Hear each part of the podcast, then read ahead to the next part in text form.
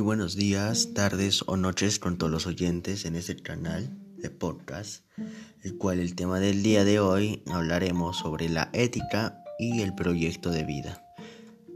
Para esto responderé a tres preguntas relacionadas al tema, donde la primera es, ¿te consideras una persona reactiva o proactiva? ¿Por qué? Yo mismo me considero como una persona proactiva, ya que yo actúo de manera rápida para evitar complicaciones de algo en el futuro y con eso aprender y desarrollar actitudes que puedan predecir problemas, actuar incluso antes de que estos sucedan. Segunda pregunta, ¿cómo consideras la felicidad en tu profesión o vocación?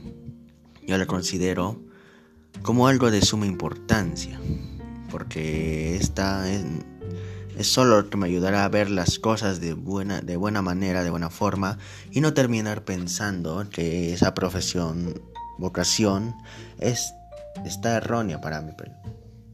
Y finalmente la tercera es cómo considera el deber para ti como el pensamiento de justicia, donde no solo un grupo, sino todos podamos respetarnos y tener dignidad entre nosotros.